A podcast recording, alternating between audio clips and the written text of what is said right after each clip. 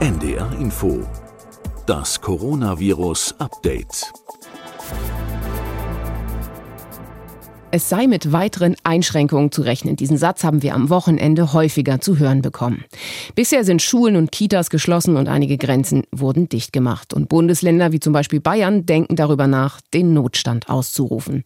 Das ist am Wochenende passiert. Mein Name ist Anja Martini und ich bin Wissenschaftsredakteurin bei NDR Info. Und auch heute rede ich wieder mit Professor Drosten, dem Leiter der Virologie an der Berliner Charité. Hallo, Herr Drosten. Hallo, guten Morgen. Freitag haben Sie gesagt, dass Sie hoffen, am Wochenende zum Lesen zu kommen. Und? Hat's geklappt? Hatten Sie etwas Zeit? Ja, ich habe natürlich ein bisschen was gelesen. Ich war aber auch etwas draußen auf dem Spielplatz und ja, habe auch an einer Veröffentlichung weitergearbeitet, die wir zurückschicken müssen zu einem Journal. Also es war so eine Mischung aus allem.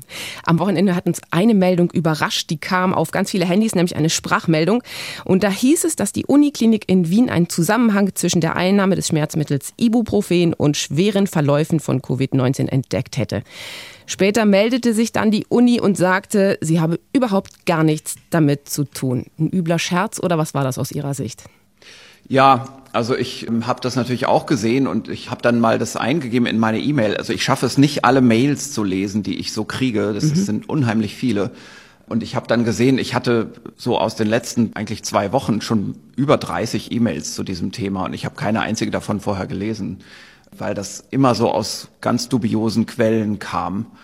Und ja, also es ist natürlich einfach auch nicht so, dass man sowas erwarten würde. Also es gibt keine Daten dazu. Diese Viren sind ja neu, also dieses Virus ist neu, aber andere Coronaviren und andere Erkältungsviren kennt man und auch da gibt es keinen Hinweis darauf, dass Ibuprofen-Einnahme da irgendetwas verschlechtern würde. Ich glaube, das wüsste man inzwischen, wenn das so wäre. Das ist ein sehr breit verfügbares Medikament und das sind doch auch breit vorhandene Erkältungsviren in der Bevölkerung. Ibuprofen ist ja ein Schmerzmittel, das Symptome wie Kopf- und Gliederschmerzen und sowas lindern soll. Kann es da eventuell einen Zusammenhang geben? Weil auch das französische Gesundheitsministerium hat sich geäußert dazu. Also ist da noch Forschung angesagt oder was muss da kommen? Hm, ich denke nicht, dass man dazu jetzt spezifisch sehr viel forschen muss. Also es gibt auch einen Briefbeitrag in einem der wissenschaftlichen Journale, da wird so ein bisschen um die Ecke gedacht, ein möglicher, rein theoretisch denkbarer Zusammenhang aufgestellt. Aber ich glaube nicht, dass das am Ende von den Dosierungen her alles hinkommt. Wir sehen im Moment relativ viel Spekulationen, auch wenn es zum Beispiel darum geht, dass es bestimmte Substanzen gibt, die doch eigentlich gegen das Virus wirken müssen. Also es gibt da im Moment so allerhand Beiträge, die ableiten, dieser neue Wirkstoff, der müsste doch funktionieren, also irgendwelche Untersuchungen von vorhandenen Substanzen, also Substanzen, die noch gar nicht ausprobiert wurden gegen dieses Virus, aber auch zum Teil, bei denen man im Moment überlegt, ob man die klinisch schon ausprobieren sollte. In vielen von diesen Fällen erreicht man einfach nicht die Wirkstoffkonzentration im Patienten, wenn man diese Substanzen dann wirklich geben würde. Und man sieht das häufig dann schon in den Zellkulturversuchen, die gemacht werden in Studien oder auch in anfänglichen Tierversuchen. Und da muss man im Moment schon sehr vorsichtig hinschauen, wie man Daten interpretiert, die jetzt in der Literatur auftauchen. All diese Meldungen tragen aber auch ein bisschen mit zur Verunsicherung bei, oder? Kann ich das als normaler Mensch irgendwie filtern? Es ist sehr schwer im Moment aus all dem, was jetzt auch zum Teil in der wissenschaftlichen Literatur auftaucht, noch das Wichtige herauszufiltern. Und deswegen hatte ich mir ja in diesem Podcast eigentlich auch vorgenommen, dass wir vielleicht in nächster Zeit wieder verstärkt auf wissenschaftliche Daten schauen sollten, um da ein bisschen mehr Einschätzung reinzubringen. Gibt es aus dem Wochenende eine Studie oder etwas, was Sie gelesen haben, wo Sie sagen, das ist jetzt wichtig, darüber sollten wir sofort wissenschaftlich reden, was Ihnen sofort aufgefallen ist? Naja, es gibt ja diese eine Studie, die Sie schon am äh, Freitag, glaube ich, erwähnt hatten, zur Stabilität des Virus. Das heißt, ähm, das Virus auf sozusagen Gegenständen. Ja, genau. Also genau. da gibt es eine Arbeitsgruppe, die hat also dieses Virus genommen und äh, das auch mit dem alten SARS-Virus verglichen, ähm, wie es zum Beispiel auf Gegenständen stabil ist und ja, so nach dem Motto, wie es auf der Türklinke sitzt und wie lange es da noch infektiös ist. Genau. Das ist, glaube ich, sehr kommuniziert worden in sozialen Medien, dieses Paper, dieser Beitrag. Bis zu drei Tage heißt es da auf Kunststoffen oder auch auf Edelstahl, also auf einer Türklinke oder so. Auf Papier kann es bis zu 24 Stunden aktiv sein. Ist da was dran? Ja, genau. Also das ist relativ schwierig mit solchen Daten jetzt wirklich für die Praxis umzugehen. Der Eindruck, den ich habe beim Lesen, ist, dass da doch relativ lange Zeiten ausgedrückt werden. Also dass gesagt wird, das ist zwei Tage auf Oberflächen infektiös und so weiter. Und das wird vielleicht auch so ein bisschen so dargestellt, als ob es ganz schlimm sei, ganz mhm. besonders schlimm.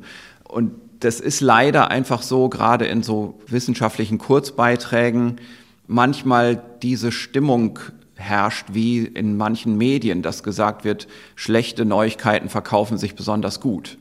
Und wenn man sich diese Daten in diesem Paper hier mal anschaut, dann ist es erstmal so, es ist gar nicht klar, wie viel Virus und in welcher Form, also wie viel Virus schon, aber in welcher Form das auf diese Testoberflächen aufgetragen wurde. Mhm. Da steht einfach nur, da wurde Virus auf die Oberfläche gegeben. Mhm. Aber es ist ein großer Unterschied, ob dieses Virus in einem großen Flüssigkeitstropfen ist oder in einem kleinen oder in einem Tropfen, der fast gar kein Volumen hat. Und wenn man sich die Grafiken anschaut in diesem Bild, also da, was da gemacht wird, ist dann, da nimmt man eine Oberfläche, die kann aus Kunststoff oder Papier oder Metall sein.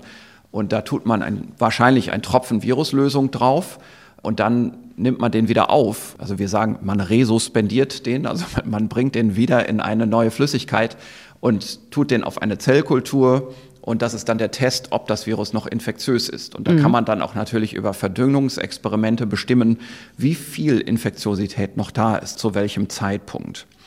Und dann ist es schon so, dass man nach 48 Stunden auf dieser Oberfläche dann noch Infektiosität nachweisen kann. Also dass da tatsächlich noch infektiöses Virus zu finden ist in der Zellkultur, aber es ist einfach sehr, sehr wenig. Also man startet mit fast 10.000 infektiösen Einheiten und am Ende sind das deutlich weniger als zehn infektiöse Einheiten. Und die Frage ist natürlich, wenn man das dann an den Finger kriegt und an den Mund, ob da noch etwas Infektiöses übrig bleibt, das verdünnt sich ja auf dem Finger nochmal wieder und kommt dann mit dem sauren Milieu der Haut in Kontakt. Und das ist ja eigentlich, was wir wissen müssten aus so einer Studie. Und das kann man in so einfachen Experimenten nicht simulieren. Also diese Untersuchung ist einfach extrem simpel gehalten. Und die Schlussfolgerungen, die daraus gezogen werden, die werden ganz schnell missverstanden. Das ist eine, also eher eine technische Studie. Und dann, wenn man das nochmal genauer anschaut, dann sieht man, dass das schon stimmt, dass nach 48 Stunden immer noch eine Zellkultur mal infektiös werden kann. Aber die Zeit dazwischen, die ist in diesen Experimenten schon auch abgedeckt und gezeigt. Und da sieht man dann, dass es einen ganz rapiden Abfall gibt in all diesen Experimenten. Und egal welche Oberfläche da mit Virus belegt wurde, schon nach acht Stunden, also zwischen acht und 24 Stunden gibt es keinen Messwert mehr. Aber in diesem Intervall fällt das Virus in seiner Infektiosität ganz rapide ab. Und zwar praktisch auf allen Oberflächen gleich oder ähnlich. Und mein Verdacht ist, dass diese acht Stunden eigentlich die Zeit ist in dem Experiment, bevor dieses kleine Flüssigkeitströpfchen mit Virus komplett durchgetrocknet ist. Dass das also mit der Oberfläche selber gar nichts zu tun hat, sondern dass das einfach die Austrocknung des Virus ist. Und das ist etwas, das ist natürlich in einer realen Situation ganz anders.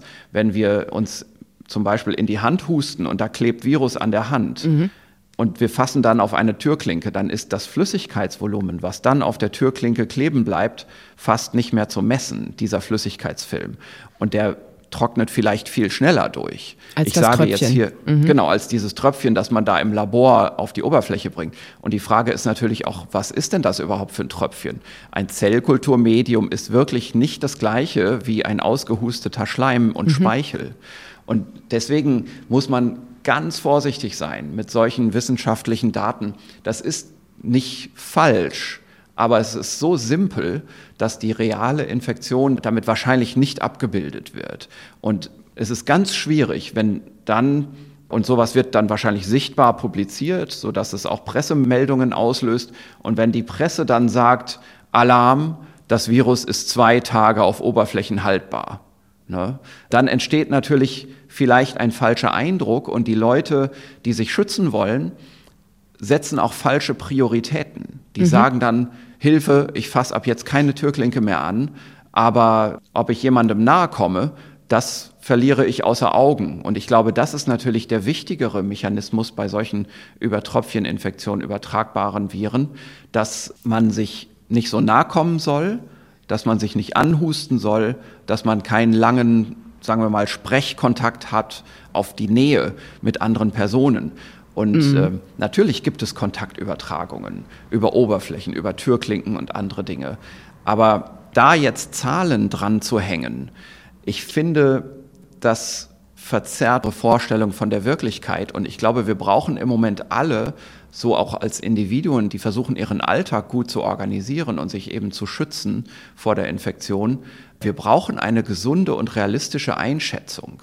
Und deswegen ist, glaube ich, schon die bessere Einschätzung, die wir uns im Moment machen müssen. Jemand hustet das Virus aus oder hat auch eine feuchte Aussprache und beim Husten länger als beim Aussprechen, weil die Tröpfchen beim Husten kleiner sind, bleibt das Virus eine kleine Zeit vor und um diese Person in der Luft und fällt dann aber auch relativ schnell zu Boden. Eine kleine Zeit. 20 Minuten, 10 Minuten? Ja, so ungefähr, genau. Ja. Also viel länger ist das auch nicht. Mhm. Und das ist natürlich unterschiedlich.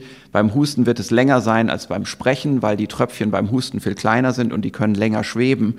Und es gibt dann irgendwann aber auch so ein Equilibrium, also so ein Gleichgewicht zwischen einem Tropfen, der dann so klein ist, dass er lange in der Luft bleiben kann, mhm. der dann aber wieder umgekehrt so klein ist, dass er ganz schnell durchtrocknet und das Virus dann nicht mehr in einer Flüssigkeit ist und dann zerstört wird, weil es trocknet. Ne? Also alle diese Dinge, die wissen wir gar nicht für dieses Virus. Und bevor wir die nicht in wirklich genauen wissenschaftlichen Studien gemessen haben, sollten wir lieber eher ein bisschen allgemeines Wissen über andere Erkältungsviren mit einspielen lassen und ja, vielleicht nicht solche Überschriften von solchen wissenschaftlichen Artikeln, die durchaus berechtigt sind und die mhm. in sich sehr viel Wahrheit tragen, die sollte man aber nicht verkürzen und sich dann denken, jetzt hat sich die gesamte Einschätzung plötzlich geändert. Diese räumliche Distanz, die wird ja auch in den letzten Tagen und auch am Wochenende sehr häufig Darum wird sehr häufig gebeten, dass wir die einhalten. Da ist die Rede von zwei Metern Abstand zu den nächsten Personen. Die nächste Bitte, die es ja gibt, ist, dass die Menschen, die zum Beispiel aus Risikogebieten oder sowas nach Hause kommen, dass die wirklich zu Hause bleiben sollen. Aber was bedeutet das zu Hause? Es gibt da so einen kleinen Streit, dürfen die noch raus zum Einkaufen, dürfen die noch spazieren gehen oder nicht? Was ist da aus Virologensicht wirklich sinnvoll für diese Menschen? Naja, es ist nicht alles schwarz und weiß. Mhm. Ähm, ich glaube, es ist ganz schwer zu sagen, das müssen exakt so und so viel äh, Zentimeter oder Meter Abstand sein, die man da halten muss. Ich glaube, es ist einfach wichtig zu wissen, dass das der im Vordergrund stehende Mechanismus wohl sein wird. Ich sage das bewusst so vorsichtig, weil wir auch das gar nicht genau wissen, aber es ist sehr, sehr wahrscheinlich, dass das der Mechanismus ist, über den man sich infiziert. Und ob man jetzt ein oder zwei Meter Abstand hält, also man sollte Abstand halten. Das mhm. ist erstmal wichtig, dass man darauf achtet. Und man sollte Dinge vermeiden, bei denen man auf sowas keinen Einfluss hat. Also zum Beispiel, wenn man in der U-Bahn ist, dann hat man keinen Einfluss mehr darauf. Also dann kann es sein, dass man plötzlich an einer Station ist, wo, wo eine Lawine von Menschen auf einmal einsteigt und da kann man sich noch so sehr vornehmen, dass man Abstand hält. Man kann es nicht mehr ändern. Nicht. Mhm. Und dann ist eben die Frage, soll man nicht lieber mit dem Fahrrad fahren stattdessen? Mhm. Ja, oder gut, auf dem Land, da ist man eh fein raus, weil die meisten fahren ja sowieso Auto. Aber mhm. hier in der Stadt zum Beispiel, da sind das eben gute Überlegungen, die man sich machen kann. Oder eben das Restaurant oder das Kino, was im Moment ja geschlossen ist, aber eben wirklich Menschenansammlungen meiden. Ja, genau. Also man soll Menschenansammlungen meiden und man soll sich einfach klar machen, auch die Zeitdauer ist natürlich wichtig. Also wenn man jemanden nur nur kurz begegnet und das ist weniger als zwei Meter, dann ist das nicht so schlimm, als wenn man jemandem, der infiziert ist, lange gegenübersetzt. Und das sind vielleicht dann auch zwei Meter oder so. Es ist einfach eher eine generelle Wahrnehmung, die man sich, glaube ich, bewusst machen sollte. Und man sollte vielleicht weniger an solche konkreten Zahlen immer denken, weil das ist immer eine Vereinfachung der Situation. Ich komme nochmal zurück auf die Menschen, die jetzt gebeten worden sind, wenn sie aus dem Urlaub zurückkommen oder so, zu Hause zu bleiben. Was heißt das, zu Hause bleiben? Dürfen die noch vor die Tür einkaufen oder nicht? Also es ist auch da wieder so, ideal wäre es natürlich, wenn jeder immer zu Hause sitzen würde. Aber das lässt sich ja mit dem Alltag auch gar nicht vereinbaren. Und wir sehen im Moment ja zum Beispiel, wie es ist in Ländern, wo die Epidemie schon weiter fortgeschritten ist als bei uns in Deutschland da ist die öffentliche Wahrnehmung von dieser Erkrankung so gravierend, dass die Leute dann auch wirklich zu Hause sitzen bleiben und nur rausgehen, um sich das Notwendigste zum Essen zu holen und dann gleich wieder reingehen. Und natürlich sind wir im Moment noch nicht in dieser Situation in Deutschland. Und wir müssen das alle wahrscheinlich ja noch eine ganze Zeit durchhalten. Und wir müssen uns, glaube ich, schon darauf einstellen, dass auch solche Maßnahmen noch ja, stärker durchgehalten werden müssen in Deutschland. Also mhm. dass wir irgendwann demnächst auch schon sagen müssen, ab jetzt nicht mehr nach draußen gehen. Aber im Moment ist es eben noch nicht so gravierend hier in Deutschland, auch wenn es alles richtig ist, wenn man sagt, man sieht die Fälle nicht, man weiß nicht von den Fällen und deswegen muss man jetzt strikte Maßnahmen ergreifen. Aber ich glaube, wir haben in Deutschland schon unseren Ausbruch sehr früh bemerkt, weil wir eben diese breite Diagnostikkapazität sehr früh hatten. Und alle diese Dinge sind ja auch Verhaltensweisen, die eingeübt werden müssen. Und es bringt ja da nichts zu sagen, ab heute muss alles komplett anders aussehen. Das ist ja gar nicht zu machen. Und jeder denkt dann, er macht was falsch. Und in dieser Wahrnehmung, ich mache alles falsch, kommt dann wirklich Angst auf. Und diese Angst ist im Moment wirklich überflüssig. Mhm. Man sollte da eher kühl bleiben und sich klar machen, wie die Dinge liegen oder sich das versuchen klar zu machen. Und ich hatte das ja auch am Freitag schon mal gesagt, es ist im Moment sicherlich noch nicht so, dass jeder, dem man begegnet auf der Straße, potenziell schon infiziert ist. Also die Infektionsdichte ist ganz klar höher als die Zahlen das in Deutschland vermuten lassen. Das ist mhm. in jedem Land so. Aber es ist gleichzeitig auch ganz klar so, dass wir in Deutschland unseren Ausbruch deutlich früher bemerkt haben. Und wir haben da wahrscheinlich einfach etwas mehr Zeit als zum Beispiel Spanien oder Frankreich. Und auch da muss man sagen, das ist regional. In Spanien ist es die Gegend um Madrid zum Beispiel. Mhm. Und wir sollten deswegen aufpassen, dass jetzt nicht ein ständiges Gefühl entsteht, oh, jetzt habe ich schon wieder was falsch gemacht, wahrscheinlich habe ich mich jetzt infiziert. So ist es einfach nicht. Man muss diese Dinge einüben und auch so etwas wie zum Beispiel jetzt die neue Situation, dass jetzt Kitas und Schulen geschlossen werden, wo ich auch inzwischen glaube, dass das richtig ist, aber wo man auch sagen muss, das muss sich ja auch alles erst einspielen. Mhm.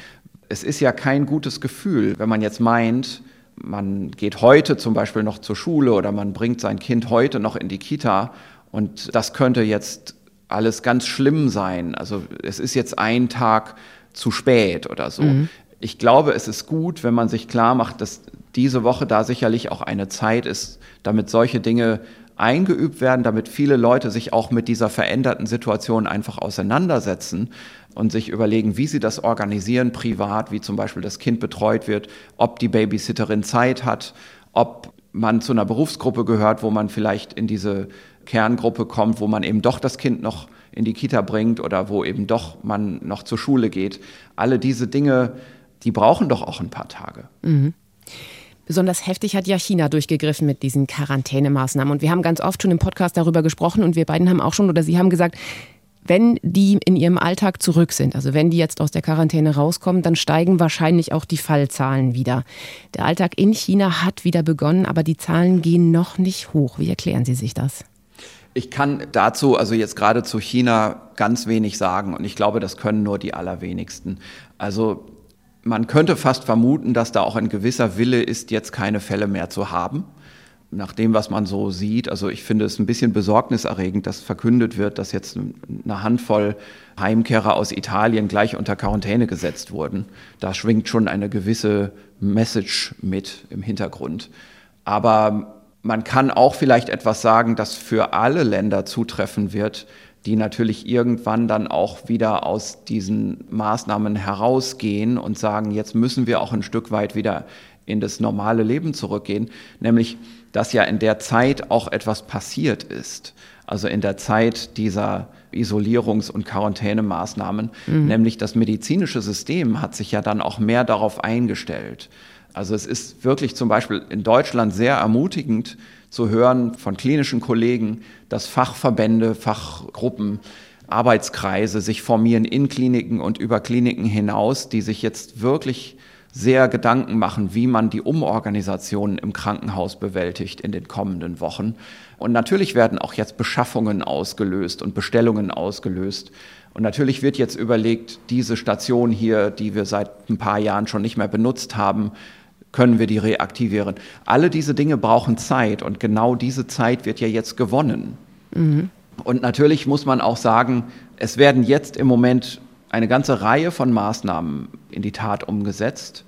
Und alle diese Maßnahmen sind nicht gleich effizient. Und wir werden in den nächsten Wochen auch sicherlich über einen Konsultationsprozess mit Wissenschaftlern, und zwar nicht nur mit Virologen, sondern mit vielen Fachdisziplinen und der Politik, dann natürlich auch weitergehen im Beratungsprozess und im Erkenntnisgewinn. Man wird natürlich einige der Maßnahmen dann auch präzisieren und nachsteuern. Es ist ja schon so, dass von der Politik erwartet wird, dass etwas gesagt wird, das dann für lange Zeit Bestandskraft hat. Das muss sicherlich so sein. Alles andere würde auch Unsicherheit auslösen. Aber auf der anderen Seite ist das eine Situation, die für alle hier neu ist und wo sich Meinungen auch erstmal bilden müssen. Sie sehen das zum Beispiel daran, während einige europäische Nachbarländer ganz schnell die Schulen geschlossen haben, mhm. ist es so, dass ja in Großbritannien jetzt gerade über das Wochenende eine Meinungsänderung offenbar stattgefunden hat, wo zunächst gesagt wurde, wir lassen noch die Infektionswelle etwas länger laufen, weil Modellierer sagen, es kann auch zu früh sein, Schulen zu schließen. Und wir brauchen erst eine kritische Zahl von Durchinfektionen, damit wir auch Immunität in der Bevölkerung aufbauen. Aber offenbar hat sich da jetzt auch in kurzer Zeit die Meinung geändert. Und Sie sehen daran, also ohne jetzt irgendwem Vorwürfe machen zu wollen, das hier ist sowieso gar nicht die Zeit von Vorwürfen und Schuldzuweisungen mhm. und Rechthaberei, sondern das hier ist einfach die Zeit, sich zu orientieren im Moment. Und man muss sich hier, und das in Konsultation zwischen Wissenschaftsdisziplinen und Politik, beraten. Und man, man lernt jeden Tag was dazu. Und gerade in Deutschland, glaube ich, sind wir in der guten Situation, dass wir auch die Zeit haben für so einen Konsultationsprozess. Und man sollte seine Zeit nicht verschwenden durch Fehlerzuweisungen. Das löst ja überhaupt nichts aber es gibt sie noch. Und zwar gab es eine Veröffentlichung von einem Pandemienplan, den es gibt vom Robert Koch Institut von 2012. Und da wurde ein ähnliches Szenario, wie wir es jetzt haben, beschrieben. Und jetzt gibt es ein bisschen den Vorwurf, vielleicht waren wir etwas langsam in Deutschland. Können Sie den verstehen, den Vorwurf? Also ich bin mir nicht ganz sicher, ich kenne dieses Papier gar nicht, muss ich sagen. Also ich kenne natürlich den Pandemieplan, aber ich kenne jetzt nicht die Version von 2012, wo irgendwas beschrieben wurde. Also ich weiß nicht, worauf sich das jetzt bezieht. Ich glaube aber nicht, dass wir in Deutschland zu langsam waren. Wir hatten einfach sehr, sehr wenige Fälle. Der Münchner mhm. Ausbruch war kontrolliert und zwar glaubhaft. Dieses Virus ist bis jetzt auch nicht wieder aufgetaucht in Deutschland, dieses Münchner Virus. Mhm. Und ich glaube, die Situation, in der so, wo jetzt auch einige Leute sagen, im Nachhinein betrachtet, man hätte Karneval ausfallen lassen müssen, ich finde, das ist ein bisschen einfach gesagt. Es gab ja gar keine Fälle. Mhm. Und natürlich ist das so, dass man, wenn man Fälle hat, dann wissen kann oder wissen sollte, dass es eine Dunkelziffer gibt von Fällen, die höher ist. Aber wenn wir null mit etwas multiplizieren, dann kommt da immer noch null raus. Ne? Und dann muss man natürlich sagen, Karneval absagen, also wir wissen gar nicht genau, ob jetzt nur das Verteilen bis dahin unbekannter Infektionen zu diesen Ausbrüchen dann zwei Wochen nach Karneval geführt hat oder eine fing eine Woche danach an, aber eigentlich sichtbar wurde es zwei Wochen nach Karneval. Oder ob das eigentlich auch die Karnevalsflucht war und die Reisetätigkeit zu der Zeit. Als ehemaliger Rheinländer, ich habe da zehn Jahre mhm. gelebt, mhm. weiß ich, dass sich die Bevölkerung dort in zwei Lager spaltet, nämlich die Karnevalisten und die Karnevalsflüchter. Und die machen zu der Zeit gerne einen kurzen Urlaub. Mhm. Und gerade gerne auch in Italien und sonst wo in Südeuropa. Also das ist alles zu einfach. Und man muss doch wirklich sagen, was soll denn diese Rechthaberei im Nachhinein? Damit ist doch niemandem geholfen. Mhm. Und ich glaube wirklich nicht, dass irgendjemand da einen Fehler gemacht hat. Ich glaube auch übrigens nicht, dass ja Warner, die zu der ganz frühen Zeit gesagt haben, jetzt, jetzt muss alles umgestellt werden, das auf einer richtigen Datenbasis gemacht haben. Es gab doch keine Fälle. Und natürlich war es klar, irgendwann geht es dann los, aber zu dem Zeitpunkt damals war es nun mal noch nicht losgegangen. Und jetzt müssen wir, glaube ich, einfach mal nach vorne denken und wirklich auch wieder uns rückbesinnen darauf, dass wir hier in einen richtigen und fairen Beratungsprozess einsteigen müssen. Mhm. Herr Drosten, apropos nach vorne blicken. Wenn Sie in diese kommende Woche schauen, diese jetzige Woche, was werden die Hauptaufgaben in Ihrem Labor sein? Wir haben in unserem Labor im Moment schon die ersten Ergebnisse, die jetzt ja zur Veröffentlichung kommen müssen, denn sonst kann man sie auch kaum mitteilen. Das sind zum Teil sehr praktisch anwendbare Ergebnisse, die dann auch hoffentlich jetzt dann sehr bald erscheinen werden zu Patienten. Und daraus ergeben sich für uns auch Beratungs- oder Abstimmungsbedürfnisse, die wir in Deutschland nochmal wieder besprechen müssen und die unmittelbar vorbereiten auf den Umgang mit der kommenden Infektionswelle in Krankenhäusern. Mhm. Also zum Beispiel die Frage, wann entlässt man Patienten von der Station und auch weiterhin diese große Herausforderung, wie geht man jetzt mit der ständigen Testung und dem Schutz von Mitarbeitern um. Und dann haben wir hier im Labor auch Untersuchungen am Virus, die jetzt erste Ergebnisse zeigen. Da geht es dann zum Beispiel um bestimmte Behandlungsprinzipien, die man in der Zukunft vielleicht verfolgen könnte. Und ja, es geht auch um bestimmte Erkenntnisse zur Virulenz des Virus, also zu der Art, wie das Virus mit dem zelleigenen Immunsystem umgeht, im Vergleich zum SARS-Virus, zu dem alten SARS-Virus oder auch zum Beispiel im Vergleich zu dem MERS-Virus.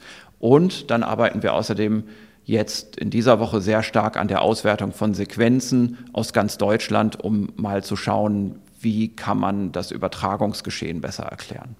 Herr Drosten, ich danke Ihnen sehr für dieses Mal und würde sagen, wir hören uns morgen wieder. Genau. Bis morgen. Und wir nehmen sehr gerne Ihre Fragen entgegen unter meinefrage.ndr.de. Es sind sehr viele individuelle Fragen, die uns da erreichen. Zum Beispiel, wie viele Freunde dürfen meine Kinder noch treffen? Kann ich mit der Bahn noch nach Nürnberg reisen? Oder wie oft soll ich mir eigentlich die Hände waschen? Das sind alles berechtigte Fragen und wir können Ihre Verunsicherung auch verstehen. Aber Christian Drosten ist nicht für jedes Problem im Zusammenhang mit diesem Virus der richtige Ansprechpartner. Seine Empfehlungen werden im Podcast sehr klar und die Entscheidung, was da für die jeweilige individuelle Situation richtig ist, das muss dann jeder am Ende selber herausfinden. Diesen Podcast finden Sie wieder mittags in der ARD Audiothek unter ndr.de Corona Update, zusammen mit den Skripten zu den Interviews. Mein Name ist Anja Martini und ich sage danke fürs Zuhören und bis ganz bald. Das Coronavirus Update. Ein Podcast von NDR Info.